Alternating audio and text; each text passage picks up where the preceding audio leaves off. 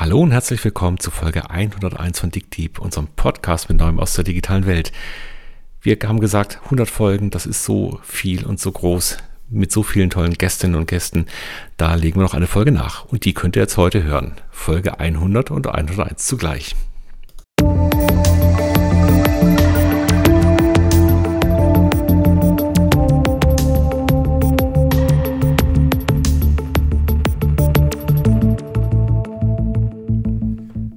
Hi Frauke, du schon wieder. Hallo Christoph, Jubiläumsfolge ja. Teil 2. Genau, wir sind nämlich nicht fertig geworden in der, unserer ersten Jubiläumsfolge. Also 100 Folgen haben wir schon geschafft, das wäre eigentlich die 101. Aber wir haben so viel aus der Vergangenheit berichten so gehabt, dass wir gesagt haben, wir machen das mal noch in der zweiten Folge. Und uns ist was statistisch Signifikantes aufgefallen. ja, so kann man das sagen. Nur Männer, also da braucht man gar nicht zu rechnen. Das hört man schon direkt, dass das äh, doch unser ähm, unseren Kranz an Gästen gar nicht gut widerspiegelt. Genau, denn unsere Gäste sind nämlich ziemlich gut verteilt. Wir müssen mal genau nachzählen, aber wir haben eine sehr, sehr gute Frauenquote. Das liegt bestimmt auch daran, dass du, Frauke, natürlich sehr viel Kontakt auch da rein hast in die forschenden Welt, wo wir einfach eine viel bessere Verteilung haben als in der Wirtschaft. Das muss man ganz ehrlich sagen. Also je nachdem, wo wir in der Wirtschaft schauen, wenn wir in Deutschland schauen, ist die Quote an, an Frauen doch relativ gering. Das ist nicht überall so. Das ist in Asien zum Beispiel ganz anders, auch in den USA. Aber hier war es ganz klar so. Es war aber eigentlich gar nicht so richtig Absicht. Es ist aber auch sonst keinem, glaube ich, aufgefallen. Zumindest hat uns keiner darauf angesprochen. Aber wir haben gesagt, wir machen jetzt mal den Spieß andersrum. Wir machen heute eine Folge nur mit unseren weiblichen Gästen und Gästinnen und schauen mal, was da sich ergibt ja, womit steigen wir denn ein, Frauke? Was hast du rausgesucht? Ich dachte, wir steigen mal ein mit äh, dem Gespräch, das wir mit Ariane Wilinkowski geführt haben. Ähm, kannst du vielleicht gleich nochmal sagen, woher du die kennst? Ähm, mir ist es eingefallen, weil ich gerade auf einem Vortrag war, oder auf einem Workshop hier beim Staatsarchiv und eine äh, Frau zugeschaltet war und in ihrem Vortrag dann äh, tatsächlich ständig woanders hinguckte. Und äh, da hatten wir ja äh, mit Ariane ausführlich darüber gesprochen, wie sich so das Gefühl für Blickkontakt und Zoom ähm, verändert. Was mich ich spannend finde in diesem Rückblick, ist zu gucken, was von den Prognosen ist geblieben, was hat sich bewahrheitet und was von den Umstellungen, die wir antizipiert hatten, in der Kommunikation und Arbeitswelt ist, hat sich tatsächlich bewahrheitet. Aber bevor wir einsteigen, sag noch mal kurz Kontext. Woher kennst du Ariane? Also Ariane ist hier im Stuttgarter Raum ansässig und macht eigentlich einen ganz klassischen, erstmal therapeutischen Job mit dem Institut. Also ist über die Jahre sehr viel größer geworden, nämlich Logopädie, Sprecherziehung, alles, was mit der Sprache und Menschen zu tun hat. Und da stellt man sich erstmal ganz klassisch vor, da sitzt der Therapeut mit dem Klienten, da sitzen sich in einem Raum gegenüber und dann wird da geübt und trainiert und so weiter. Sie macht es nicht nur therapeutisch, sondern eben auch im, in der Richtung der Sprechererziehung, Sprecherausbildung, Rhetorik für Menschen und so weiter.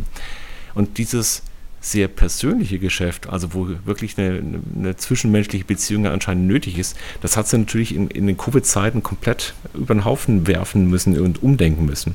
Und sie ist dann praktisch aus der Not heraus erstmal in die Frage reingegangen, was heißt denn das, wenn wir uns nicht mehr sehen können, wenn wir das Ganze remote machen? Und was heißt denn das auch für Menschen, die in so einer Remote-Welt leben? Also das, das, was sie selber an sich und für ihre Firma äh, dann erfahren hat, hat sie auch gleich transportiert, nämlich auf Menschen, die in den klassischen Zoom- und Teams-Meetings sich gegenüber sitzen und zum Beispiel was verkaufen möchten, was besprechen müssen, aber auch führen müssen zum Beispiel. Hören wir mal rein. Erste, was im Moment noch so ist, was man ja gerade versucht irgendwie zu ändern, ist, dass wir keinen echten Blickkontakt aufnehmen können. Wenn ich euch angucke, ähm, dann fühlt sich das nicht nach Blickkontakt an. Ich gucke jetzt in die Kamera.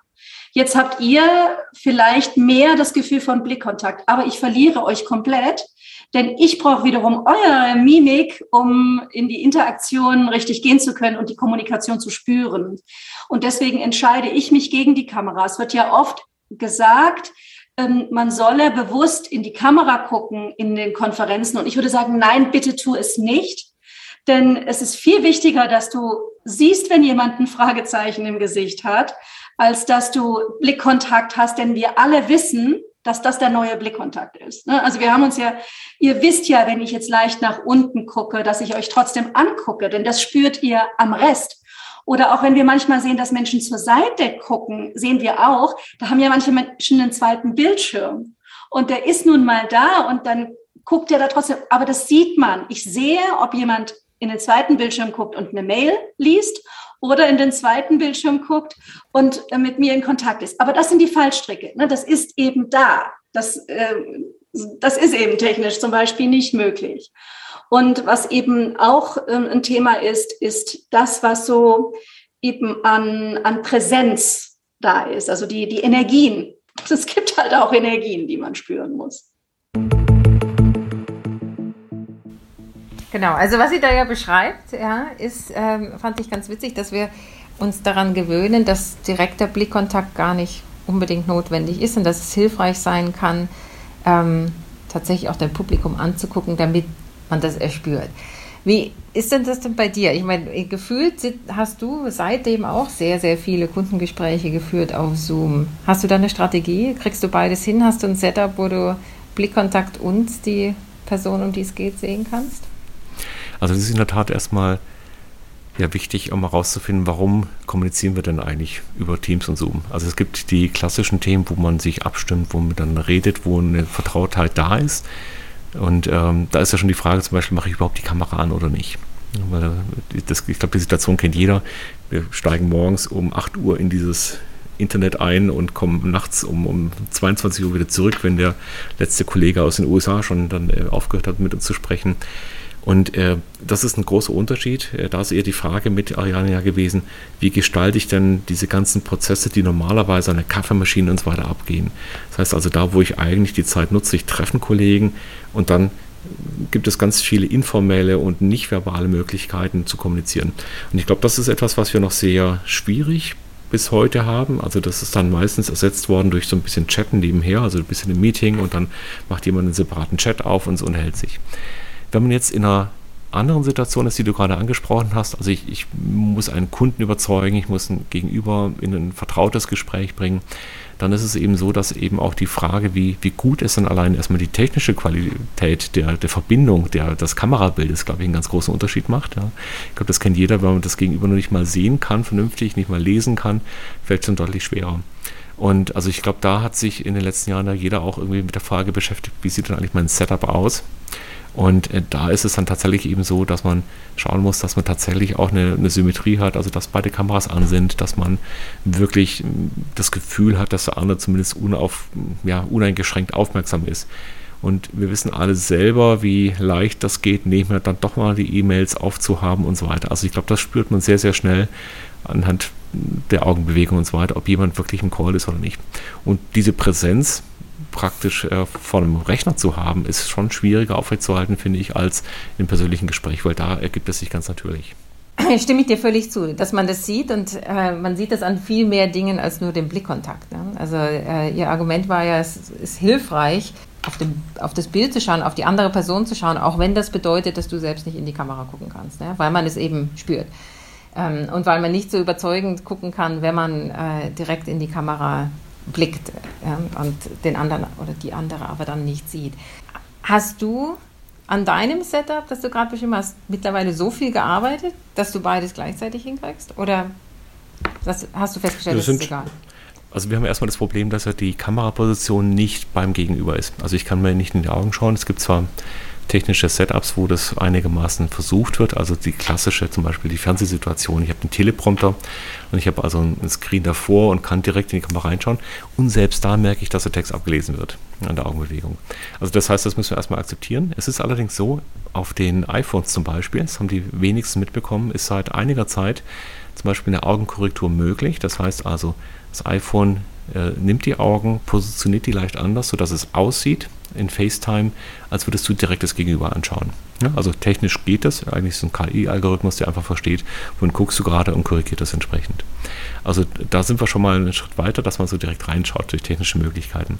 Dann, ich habe hier zum Beispiel zwei Bildschirme, wo ist denn der Gegenüber zu sehen und der ist bei mir immer möglichst zentral und direkt unter der Kamera. Das heißt also, der Abstand ist schon mal relativ klein und alles, was ich an Arbeitsdokumenten brauche, ist halt irgendwo anders. Und ein dritter Aspekt, der ist bei mir auch immer wieder wichtig geworden. Ich habe gemerkt, dass ich ganz oft auf mein Bild schaue. Also, dass die Aufmerksamkeit darin geht, sitze ich richtig ins Weite. Und das wissen auch die wenigsten, zumindest in Teams kann ich mein Bild einfach ausblenden. Das heißt, dann sehe ich mich selber nicht. Ich weiß ja, wie ich aussehe und ich kann mich ganz auf den anderen fokussieren. Das sind so Kleinigkeiten, mit denen ich arbeite. Und natürlich dann die Qualität, eben nicht die, die Laptop-Kamera zu nehmen, die meistens deutlich schlechter ist, sondern eine richtige Webcam zu nehmen. Auch das macht nochmal einen großen Unterschied. Cool. Ich habe den Eindruck, dass diese Euphorie, das Setup zu perfektionieren, aber doch nachgelassen hat. Zum einen, also vielleicht deshalb, weil äh, für die Unis kann ich das sagen, die Prognose, dass doch viel mehr online stattfindet und äh, man sich weniger persönlich trifft, dann doch nicht so zugetroffen hat. Ähm, wir hatten das gehört gehabt im Kontext von Messen mit der Kim Fischer, ähm, die, als wir sie gefragt hatten, wie sie denkt, wie sich das nach äh, Covid entwickelt mit den Messen, ganz klar Stellung genommen hat, ähm, dass wir uns persönlich wieder treffen werden. Hören wir uns das mal kurz an. Ja, ich hoffe ganz bald. Mhm. Ich hoffe, ab Januar, Februar ja. geht's ja los. Also das hoffe ich. Ich glaube nicht daran, aber ich hoffe es. Und man muss auch da wieder unterscheiden zwischen B2B und B2C. B2B wird immer kleiner sein, B2C wird definitiv wieder auf diese Menschenmassen kommen. Wie die Rahmenbedingungen sind, kann ich nicht sagen. Aber es, es wird sich ändern, aber es wird wieder dazu kommen. So, wie war das bei euch? Ist es bei euch auch so? An der Uni kann ich das sagen, die Studierenden haben die Schnauze voll. Die wollen wieder in Persona im äh, Klassenzimmer sein. Die Kollegen eigentlich auch lieber zum Kaffee wieder vorbeikommen. Wie ist es bei euch in der Wirtschaft? Also ganz klar, das Thema, sich persönlich zu treffen, ist ganz weiter, ganz oben auf der Liste der vertrauensbildenden Maßnahmen. Das heißt also, wo immer eine Konferenz ist, erlebe ich, dass, viele Menschen wieder zurückkommen. Sie kommen nicht immer in der gleichen Frequenz zurück. Also die, ich glaube, die Teilnehmerzahlen sind überall etwas abgesagt. Aber egal, wo ich hinschaue, ob das jetzt die IAA sein wird im September oder die Fachmessen, die ich hier im Laufe des Jahres schon besucht habe, alle freuen sich darüber, am Abend äh, bei der Kaffeepause und so weiter genau dieses Netzwerk zu machen. Das heißt, das ist voll da. Fast alle Konferenzen werden auch als Stream angeboten. Und da kann man ganz klar sagen, funktioniert aus meiner Sicht, also für mich überhaupt nicht. Funktioniert vielleicht, wenn ich nicht hin kann und nochmal die Folie mitschneiden möchte, was weiß ich. Aber ansonsten ist es halt wie Fernsehen. Das heißt also, aus meiner Sicht hat sich auch dieses, diese Idee, auf, die wir mit Kim eben diskutiert hatten, muss ich dann so eine Messe zwar lokal machen, aber braucht die dann noch eine, große Community und was weiß ich. Eher nein. Ich glaube, das ist alles zu viel. Am Ende wollen die Menschen an einem guten Ort mit interessanten anderen Menschen über spannende Themen reden und noch ein gutes Essen dazu haben. That's it. genau. Darf ich noch Bier sagen? Darf man das heute noch? Um. Ähm. Ich habe mal, äh, hab mal in der Brand 1 ein Interview gehabt, das ist jetzt so ein Jahr ungefähr her. Mhm. Und da hatte ich äh, dann, da bin ich ja groß zitiert worden, also das beste Tool zur Vernetzung ist ein Kühlschrank mit Bier. Ja, das war sehr lustig, weil ungefähr 80 Prozent fand es, also haben den Spruch verstanden, was ich damit meine. Also die Möglichkeit, nämlich, dass man sich in irgendeinem sozialen Ort, also einen sozialen Ort schafft im Büro. Es gab aber auch 20 Prozent, die gesagt haben, das ist wieder typisch alter weißer Mann, ja, Bier und so weiter. Und Frauen trinken ja vielleicht was anderes. Also war sehr lustig, wie so eine Identitätsdebatte da sofort reinschwappt. Also richtig verstanden meine ich nicht weder das Bier noch den Kühlschrank, sondern den sozialen Ort, der dadurch angedeutet wird. Also Verhaltensänderung war ja großes Thema auch in unserem Gespräch mit Katja Nettesheim, die stark versucht hat, in der Richtung Angebote aufzusetzen und auch mit Erfolg durchgesetzt hat. Hören wir uns das mal an. Es ist ja auch ein Tool, was eingekauft wird, das von den Transformatoren im Unternehmen. Ja, von denjenigen, die sagen, wir möchten jetzt, dass unser Unternehmen kundenzentrierter wird oder resilienter im, äh, im Management oder so. Das heißt also, es ist eine zielgerichtete Veränderung des gesamten Unternehmens, in dem alle das gleiche Programm durchlaufen oder zumindest äh, Abteilung für Abteilung das gleiche Programm durchläuft. Ähm, und wir somit eben sicherstellen, dass wirklich das neue Verhalten, das erwünschte Verhalten das Normverhalten wird. Mhm. Wenn wir mal zwei, drei Jahre nach vorne spulen oder auch vielleicht mhm. vier, fünf Jahre, wie wird sich das verändern? Jetzt ist ja der, dieser ganze Kanal, die Technologie erstmal schon digital. Damit mhm. müssten sich doch eigentlich auch neue Möglichkeiten ergeben. Ja, also zum Beispiel eine Rückkopplung des Verhaltens, ein, eine automatisierte Anpassung von Content, äh, vielleicht KI als Schlagwort einfach mal reingeworfen. Wie würdest du denn den weiteren Weg sehen von dieser Plattform? Naja, also was ich am allerliebsten hätte, und da schreit jetzt gleich die Frauke wahrscheinlich und auch der Datenschutz. Also, ich habe ja vorhin gesagt, wir sind sehr anwendungsorientiert. Ne? Ähm, wir spielen auch Nudges aus. Ne?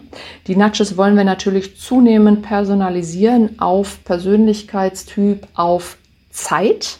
Ja? Und ähm, idealerweise hätte ich gerne eine totale Integration mit dem Kalender, dass ich als äh, Culture weiß, wann hat der sein nächstes Feedback-Gespräch, dann kriegt er nämlich eine halbe Stunde vorher nochmal einen Tipp dazu. Ähm, das ist technisch auch gar nicht so das Problem, aber es ist halt äh, Datenschutzthema. Die zweite beeindruckende Frau, mit der wir über Verhaltensveränderungen gesprochen hatten, war Daniela Gerd Tom Makotten, die nicht nur auf individuelle Verhaltensänderungen geschaut hat, sondern auch darauf, wie sich Unternehmen generell verändern und wie schwierig das sein kann, überhaupt zu einer mehr kundenzentrierten ähm, Unternehmenskultur zu kommen. Hören wir doch da mal kurz rein.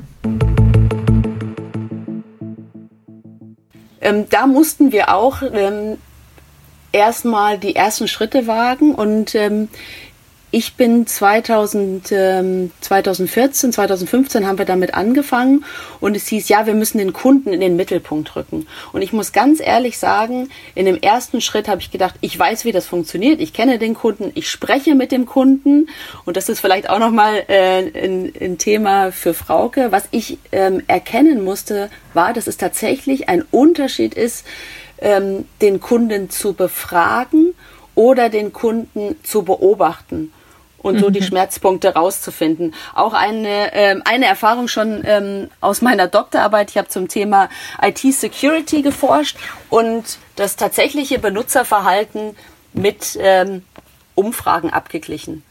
Ja, und leider, leider, da komme ich wieder zu dem Thema Bequemlichkeit, äh, musste ich feststellen, dass jeder in den Umfragen gesagt hat, Datenschutz ist ihm total wichtig und er will anonym sein und ganz abgesichert. Und wenn man ihn dann im täglichen Doing beobachtet hat, ähm, dann schlug dann tatsächlich doch wieder die Bequemlichkeit alles und die Sorge um Datenschutz und Anonymität waren dann dahin äh, gewischt. So, und genau, ähm, auf eine ganz, ehrlich, äh, eine ganz ähnliche Art und Weise, Christoph, zu deiner Frage zurück.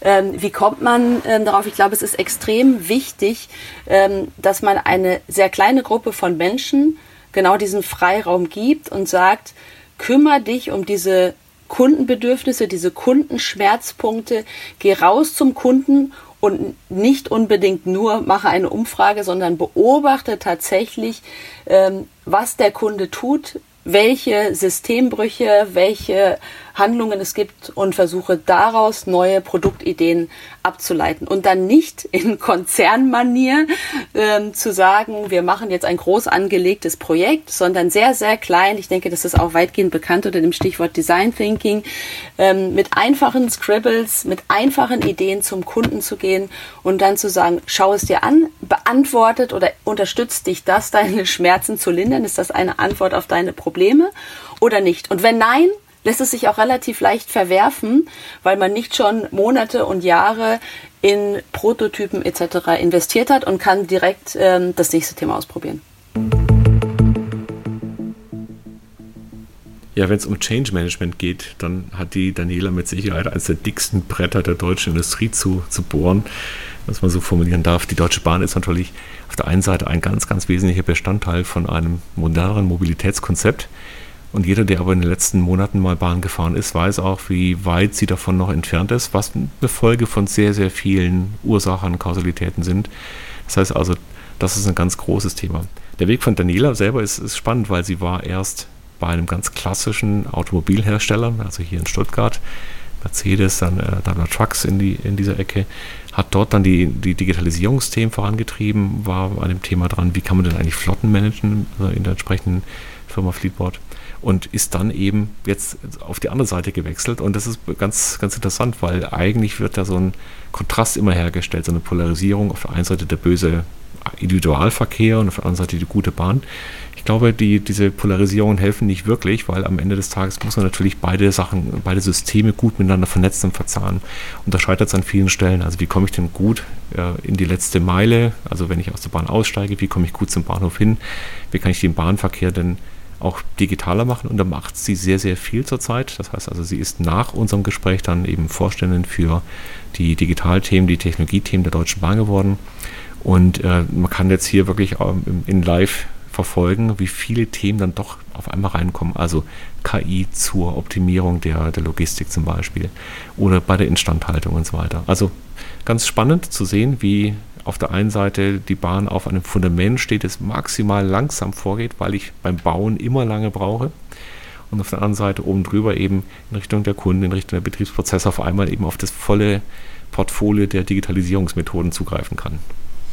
Genau, und weil du das jetzt gerade erwähnt hast, äh, hier kommt, schließt sich der Kreis mit KI und Algorithmen. Ich fand's, wir haben es ja gerade gehört, Daniela hat ja in ihrer Abschlussarbeit ähm, sich mit Datensicherheit und wie gehen äh, Leute mit Datenschutz um oder wie bereitwillig stellen sie ihre Daten zur Verfügung, äh, sich auch schon beschafft gehabt. Und ähm, zu dem Thema hatten wir ja in unserer Podcast-Serie bisher schon mehrfach Episoden.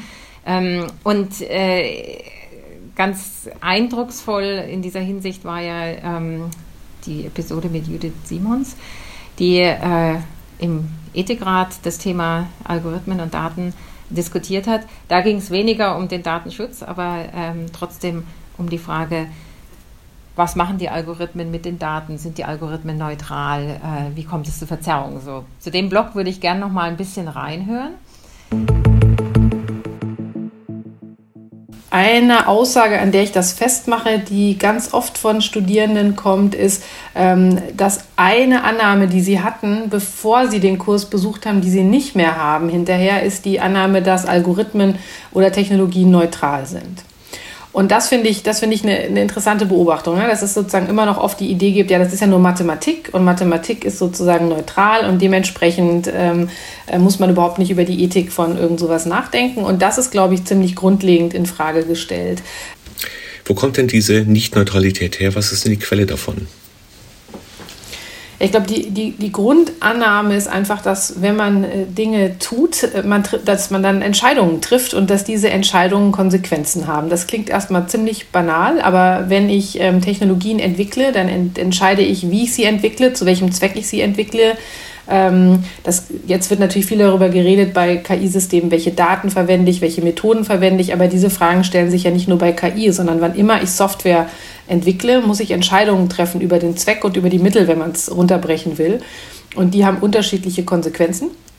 Und darüber sich zu verständigen und zu sagen, das sind Entscheidungen, ich komme da auch nicht drum rum. Es geht gar nicht darum, dass in der idealen, schönen Welt ich das hinten anstellen könnte und könnte sagen, dann bin ich aber neutral, sondern sich darüber klar zu werden, dass diese Entscheidungen notwendig sind, dass ich aber auch verantwortlich bin dafür, wie ich diese Entscheidungen treffe. Der Ethikrat hatte ja gerade im, im März, also es war nicht so lange her, als wir die Folge aufgenommen hatten, März 2023, eben sein Update herausgegeben. Und äh, im November davor war eben genau ChatGPT zum ersten Mal auf die Welt aufgeschlagen. Also GPT gibt es schon viel, viel länger.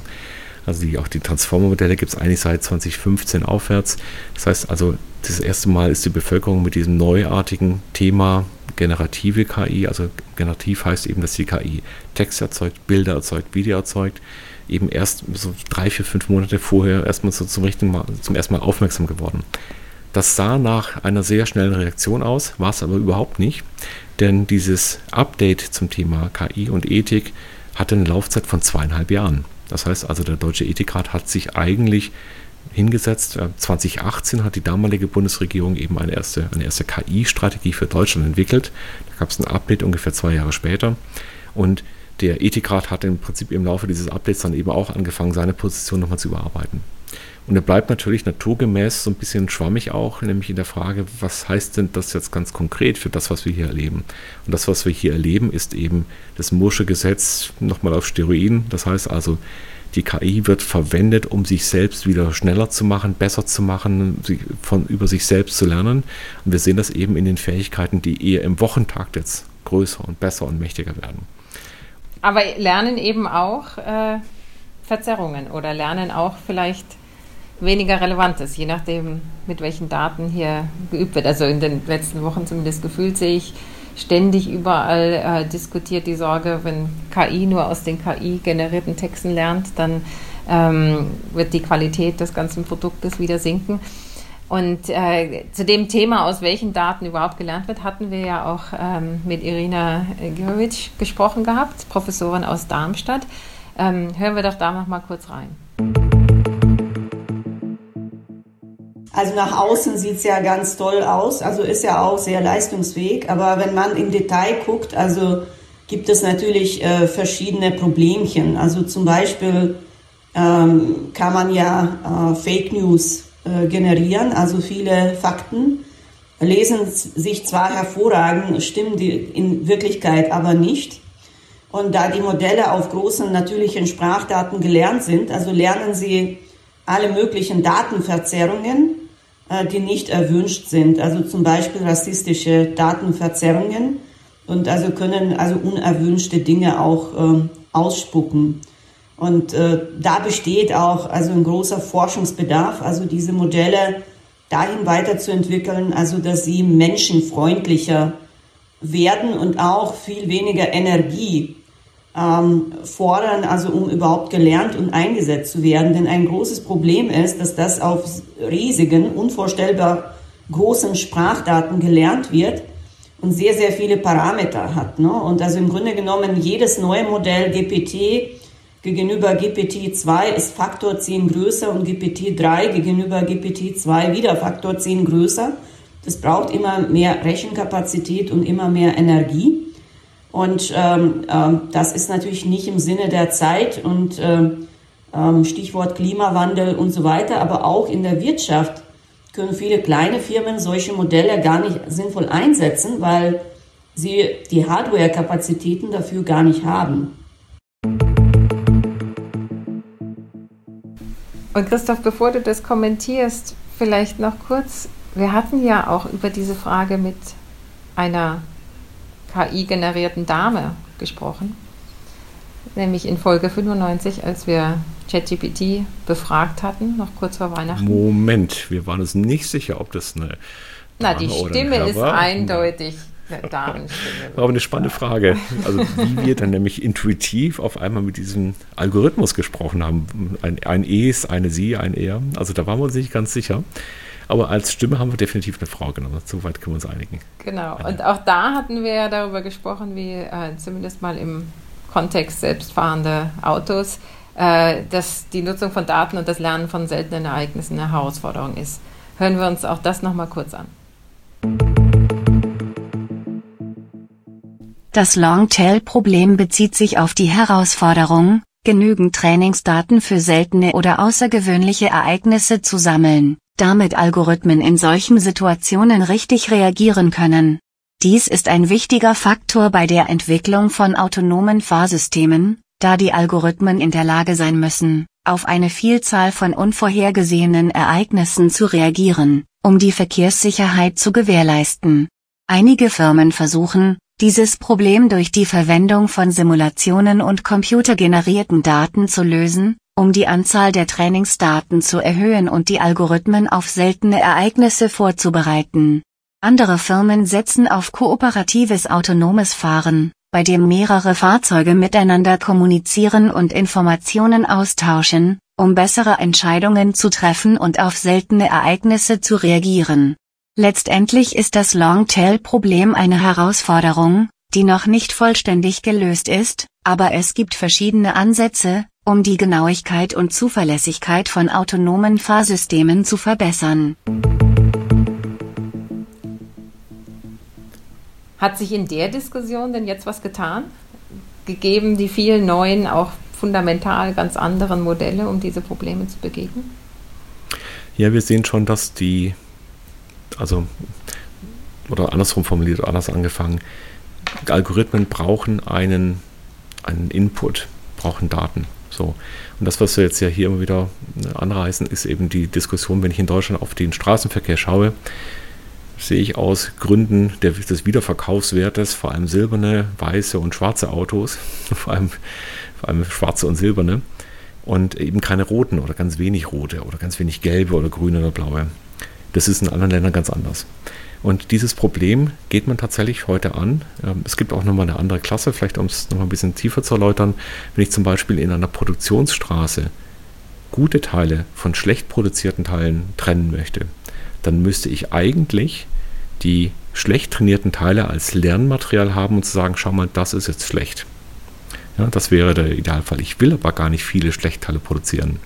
Das heißt also, im Idealfall habe ich ganz, ganz wenige schlechte Teile zum Training und auch da habe ich jetzt schon erste Prototypen gesehen, die wir selber gebaut haben, um zum Beispiel Gutteile zu nehmen und dann ein, ein Generative AI, also eine, Bilderzeugung, ähm, wie zum Beispiel Stable Diffusion, auch den, hier, den äh, Björn Aumer haben wir zum Beispiel auch drin in unserem Podcast, um, um dann entsprechend Bilder ähm, synthetisch zu erzeugen und damit dann wieder einen Algorithmus zu trainieren. Damit könnte man ausreichend die Datenlöcher stopfen. Ist das dein Eindruck? Ja, es ist nicht ganz sicher, denn die, äh, wir haben folgende Situation. Es ist schon so, dass wir äh, noch eine offene Fragestellung haben, ob denn dann die Algorithmen, die synthetischen Artefakte, die unweigerlich drin sind, ja, weil das synthetische Bild sieht ein bisschen anders aus, also ob die darauf anspringen oder eben nicht. Also lernen die auf einmal, na, das ist ein normaler Bildbereich, das ist normal verrauscht und hier ist irgendwas glatt. Ja, also lerne ich hier, okay, das ist was Besonderes. Das ist aber genau das Objekt, um das es geht. Er hat aber gar nicht das Objekt selber gelernt, sondern einfach nur, dass das anders erzeugt wurde. Und da gibt es meines Wissensstandes noch keine abschließende Haltung dazu. Also ich habe beide kennengelernt und es scheint eben weiter ein, ein, Kampf zu sein, das so hinzudrehen und so zu optimieren, dass es nicht zu Problemen führt. Spannend. Also ich bin, ich wage mich ja schon gar nicht mehr da Prognosen zu stellen, wie schnell sich diese mhm. äh, Probleme lösen. Aber ähm, die, also ich, wir in der Statistik sind ja schon seit Jahrzehnten dran, immer wieder der Versuch mit Imputation, also der Generierung von synthetischen Daten, ähm, mhm. die fehlenden Daten auszugleichen. Aber äh, also die, die, Grenzen sind auch ganz klar. Ja? Also es gibt immer wieder Populationsteile, die völlig außen vor gelassen werden. Und im selbstfahrenden Autobereich ist ja nun wirklich die Schwierigkeit, dass man auch die ganz extrem seltenen Fälle einfach nicht ignorieren darf. Oder wir müssten uns komplett umstellen und sagen, okay, ja, das Risiko nehmen wir in Kauf. Ne? Ja, das ist halt der, der große Unterschied zwischen den amerikanischen und äh, den europäischen Ansätzen. Der europäische Ansatz heißt, wir machen es so sicher wie irgendwie möglich. Der amerikanische Ansatz heißt, wenn es doch um eine Größenordnung besser ist als ein Mensch, dann, dann passt es doch schon.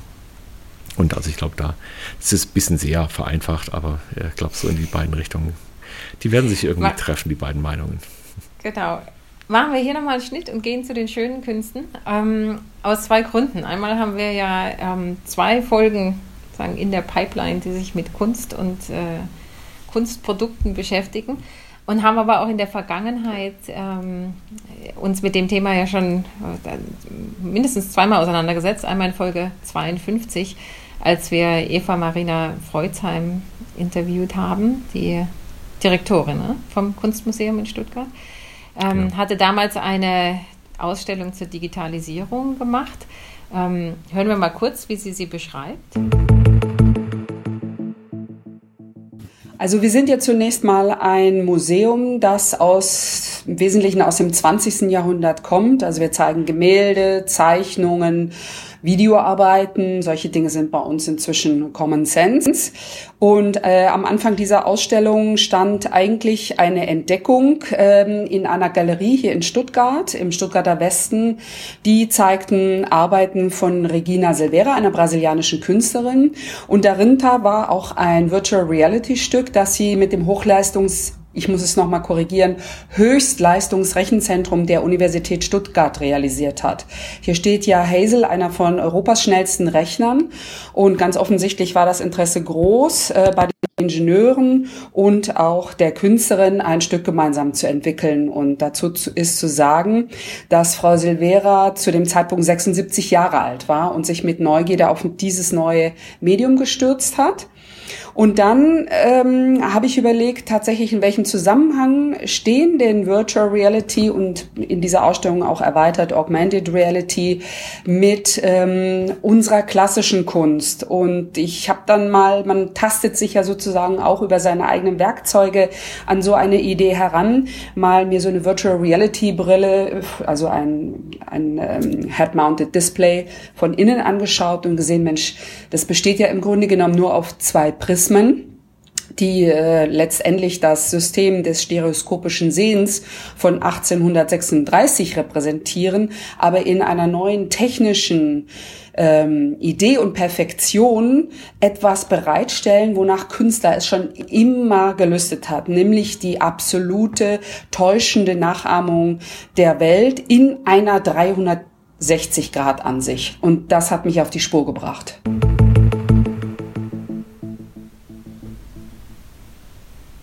Und du warst ja da, Christoph. Was war denn dein Eindruck? Ja, ich muss noch mal mich kurz zurückversetzen in diese, in diese Ausstellung. Denn die Digitalisierung, ähm, das war ja noch in der Zeit vor ChatGPT. Und deswegen hat man natürlich dort ein ganz anderes Spektrum gehabt. Also erstmal digital und Kunst. Da können wir haben verschiedene Themen gesehen bislang. Das war auf der einen Seite digitale Medien als Plattform. Wir kennen schon alle es gab die, die AR, VR-Anwendungen ja. dort, genau. Genau. Ja. Dann gab es eben die klassischen äh, VR-Welten und so weiter. Da war aber dieses ganze Thema, dass der Computer selbst so künstlerisch sein könnte, noch weit weg. Und die Frage taucht ja immer wieder auf, ähm, kann denn ein Algorithmus überhaupt kreativ sein? Und dann gibt es ja immer dieses undefinierte Gefühl von, ja, aber das Menschliche, die menschliche Kreativität ist ja eine ganz andere Liga, was ganz eigenes, hat eine andere Qualität. Und da bin ich inzwischen immer unsicherer. Denn auf der einen Seite können wir ganz klar sehen, dass wir auf den, auch auf den generierten Bildern, dass unfassbar kreative Einfälle dabei sind und kreative Ausdrucksformen und so weiter. Die werden natürlich alle getriggert, aber ist das unser menschliches Vorgehen nicht auch? Dass wir also eben genau Dinge, die wir erlebt haben, weiterverarbeiten, variieren, invertieren, irgendwas draus machen, das kombinieren. Also ich, ich, bin mir nicht sicher, inwieweit denn tatsächlich dann ein qualitativer Unterschied ist oder eben auch nur ein quantitativer, also dass wir Schritt für Schritt Kreativität sehen. Also insofern würde ich jetzt aus heutiger Sicht sagen, diese Ausstellung im Museum war sehr cool gemacht, also hat Spaß gemacht, da zu sein, aber wir würden sie heute wieder ganz anders aufziehen, weil wir praktisch den Computer nicht nur als verbesserten Pinsel haben, sondern weil der Computer selber als Akteur auf einmal auf der Leinwand auftaucht. Das ist sicherlich so. Wobei äh, wir ja jetzt mit ähm, den neuen Produkten aus der Serie äh, Google Glass 2.0, also Apple-Brillen, ähm, nochmal ganz andere Möglichkeiten sehen, auch diese äh, Augmented Reality und Virtual Reality anzugehen. Ähm, das ist natürlich auch eine Herausforderung. Ja. Du kannst, also so eine Kunstausstellung ist ja nur eine Momentaufnahme zu dem Zeitpunkt. Da ist ja viel passiert. Ähm, ich kann mich erinnern, du hattest ähm, Sonja Dümpelmann, die Landschaftsarchitektin, äh, damals gefragt gehabt, wie muss man denn eigentlich ähm, heute Landschaft gestalten, vor allem wenn ähm, die Leute, die sich da drin befinden, nur aufs Handy gucken. Hören wir mal kurz, was sie gesagt hat und dann würde mich interessieren, Christoph, ob du schon neue Gestaltungen von Landschaft und Räumen gesehen hast, die diese AR und VR auch mit einbeziehen. Ich habe neulich in einer ähm, Entwurfsvorstellung von Studenten gesessen und mir fiel auf, dass bei allen diesen sehr toll gerenderten perspektivischen Darstellungen zweidimensional, weil ausgedruckt auf Papier. Von Szenen, also von Landschaftsszenen, die also jetzt praktisch äh, visualisierte Ideen darstellten. Äh, junge Menschen saßen, die gar nicht mit der Landschaft inter, also interagierten oder mit sich untereinander, sondern die hatten alle ein Smartphone in der Hand. Also in diesen Repräsentationen der von den Studenten entworfenen Landschaften saßen jetzt so diese Personen, die eben in ihr Smartphone äh, sah, äh, sahen. Und äh, da habe ich die Studenten gefragt, ja, was, äh, wofür designt ihr denn jetzt dann diese Landschaften, wenn die eigentlich jetzt nur da sitzen okay, ihr habt eine Sitzmöglichkeit entworfen, aber die sitzen ja nur da, die gucken euch ja, die gucken ja die Landschaft, äh, die ihr da jetzt entworfen habt, gar nicht an oder interagieren ja eigentlich gar nicht mit der. Die sitzen zwar auf eurem schönen äh, Gestühl da oder so, aber ähm, ansonsten scheint da ja nicht viel Interaktion zu sein, auch der Menschen untereinander. Und da guckten sie mich erstmal alle so ein bisschen verblüfft und erstaunt an und merkten das dann auch erst, ne, das, äh, was wohl passiert war. Das war aber so normal. Ja, also zu einem Ergebnis sind wir in dieser Diskussion also nicht gekommen. Das ist jetzt aber natürlich gerade das äh, letztendlich, was du, glaube ich, fragst. Ne? Also ähm, äh, es hat Versuche gegeben jetzt äh, mit diesem, mit der äh, Wahrnehmung, dass wir ja Wi-Fi-Netze haben und dass man sich eben in den Park setzt und man nimmt den Laptop mit und äh, arbeitet da. Ähm, dafür gibt's natürlich Entwürfe, also das hat eine Rolle gespielt in bestimmten Parkentwürfen, sage ich jetzt mal.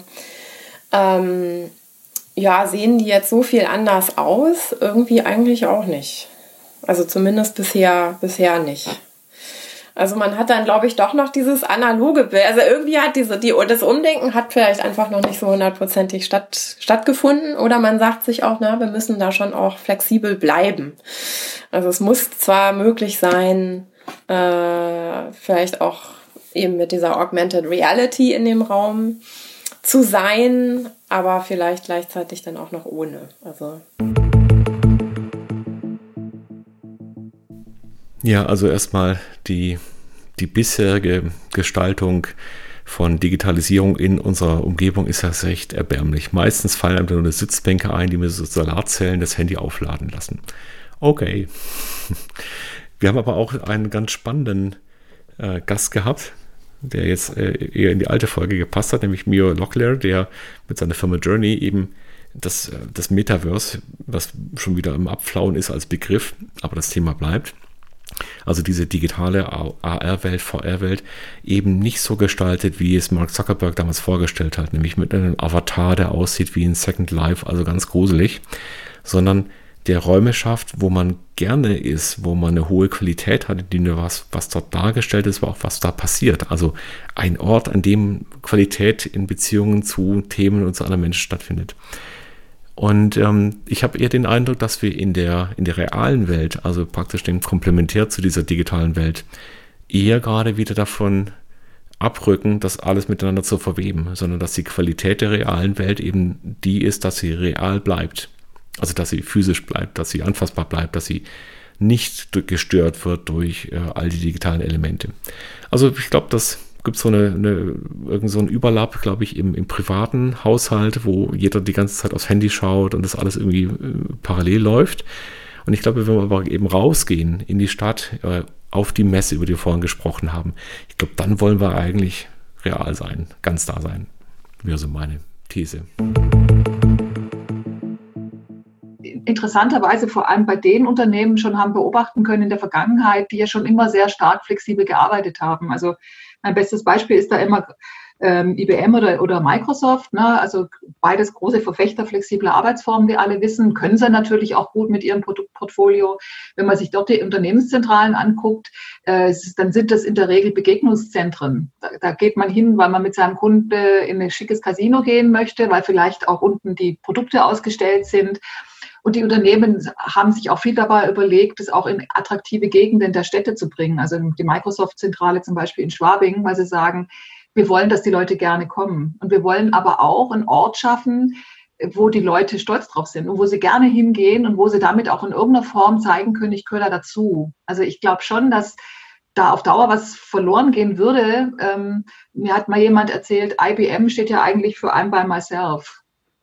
Äh, weil das anscheinend angeblich gerade durch diese flexiblen Arbeitsformen so dermaßen verteilte Arbeitsformen sind und die Leute sich gar nicht mehr zugehörig fühlen. Das ist jetzt eine These, die mir ein ehemaliger Mitarbeiter gesagt hat. Ich habe das natürlich gar nicht prüfen können, aber ich glaube schon, dass was dran ist. Also äh, das ist, das sind Orte und die strahlen ja auch was aus und gut gemachte Unternehmensgebäude, die haben ja auch eine Aussage, was Offenheit in die Gemeinschaft angeht, Verankerung in lokale Standorte. Ja, wer irgendwelche Bürogebäude gerade besitzt oder vermietet, der hat natürlich weltweit ein Problem, denn egal wo ich gerade durch die Gegend laufe, in den Büros ist echt tote Hose. Da sitzt fast keiner mehr. Und äh, ich meine, auch Frauke, den Podcast, 100 Folgen, hätten wir nie aufnehmen können, wenn wir tatsächlich ein gemeinsames Tonstudio oder was auch immer für ein Studio gebraucht hätten. Es geht einfach nur, weil wir eben remote unterwegs sind. Das ist schon richtig, wobei ich sagen muss, ich habe mittlerweile Schwierigkeiten, ein einsames Büro zu finden bei mir hier an der Uni, weil alle wieder vor Ort sind. Hatten wir ja vorhin schon mal die Studis, aber eigentlich bei mir auch die Mitarbeiter. Ist das bei euch nicht so? Ja, das ist, glaube ich, in den Firmen durchaus anders. Also wenn man nochmal zurückspult, zwei, drei, vier Jahre davor. Da gab es ja auch schon die Diskussion New Work und muss man denn überhaupt am Arbeitsplatz sein und so weiter. Und es war mir so eine ideologische Frage, denn es war so die, die eine Seite, das ist der Untergang der Firma, wenn die Leute gar nicht mehr im Büro sind. Auf der anderen Seite war das das unfassbare Ausbeuten, wenn man da jeden Morgen in sich an, an den Schreibtischstuhl setzen muss. Und wie so oft liegt die Wahrheit wahrscheinlich genau in der Mitte, denn wir können ganz klar sehen, dass wenn Menschen nicht mehr ins Büro kommen, dann fehlt ein ganz elementarer Bestandteil, aber es ist auch nicht notwendig, dass Menschen jeden Tag, fünf Tage pro Woche für irgendwelche Sitzungen im Büro sind. Und ich glaube, diese Verbindung von beiden Welten, die macht aus, aber auch eine Tür auf. Also die Firmen haben gemerkt, es geht mit Einschränkungen, wie gesagt. Also ich glaube überhaupt nicht daran, dass wir alle nur noch remote arbeiten sollten. Ich glaube, das ist überhaupt nicht gut für uns als Mitarbeitende, aber auch als Menschen. Das Zweite, was aber aufgegangen ist dadurch, ist eben auch die Möglichkeit, dass es keine Rolle mehr spielt, wo der Mitarbeiter sitzt oder die Mitarbeiterin. Das heißt, ich kann auch mit einer Kollegin in den USA zusammenarbeiten in einem Projekt und der Kunde akzeptiert das auf einmal. Das war vorher schwierig, denn er musste am Schreibtisch da sein, der musste da aufschlagen und sonst äh, hat man dem nicht zugetraut oder ihr nicht zugetraut, dass er noch wirklich mitarbeitet. Ich kann nur sagen, ich hoffe, dass unsere ZuhörerInnen äh, jetzt den Podcast äh, dann wenigstens beim Joggen hören, äh, wenn der Commute schon wegfällt, weil sonst fehlen ja wertvolle Stunden, die man damit verbringen kann. Ja, das stimmt. Äh, online mehrere Leute erzählt, dass sie das beim Pendeln machen, beim Autofahren, sonst so beim Joggen. genau. Ja, aber guter Hinweis erstmal. Ähm, wir machen weiter, oder, Frauke? Die Frage haben wir schon mal gestellt. Ja, sowieso. Ah, die war ja schon bei, bei der letzten Folge klar und ich denke, die ist nach wie vor äh, bestätigt. Vor allem, ich hab, war jetzt hier an der Uni äh, letzte Woche auf einem Sommerfest, ja, und dann haben mich ganz überraschend äh, Juristinnen angesprochen und sagen, ah, wir müssen uns unbedingt mal unterhalten, ich kenne deinen Podcast. So, also auch in, in, in die nicht klassischen Zielgruppen trägt sich das mittlerweile rein. Freut mich sehr. So schaut es aus. Unseren Bildungsauftrag, den haben wir dann schon ziemlich gut erfüllt. Also die Geschichte war wirklich die Eisdiele in Stuttgart auf dem Gillesberg und die Frage, wie bringt man die Digitalisierung weiter in die Runde? Und da könnt ihr aber dazu beitragen, liebe Hörerinnen und Hörer, denn Ihr könnt uns liken, ihr könnt uns Sterne geben, 5, 6, 8, 10 Sterne, was auch immer ihr wollt. Ähm, ihr könnt uns weiterverteilen, ihr könnt uns empfehlen, das hilft uns natürlich alles. Und wenn ihr Hinweise habt für spannende Gesprächspartnerinnen und Gesprächspartner, her damit. Wir freuen uns drauf und machen einfach mal weiter. Genau, danke. Bis bald.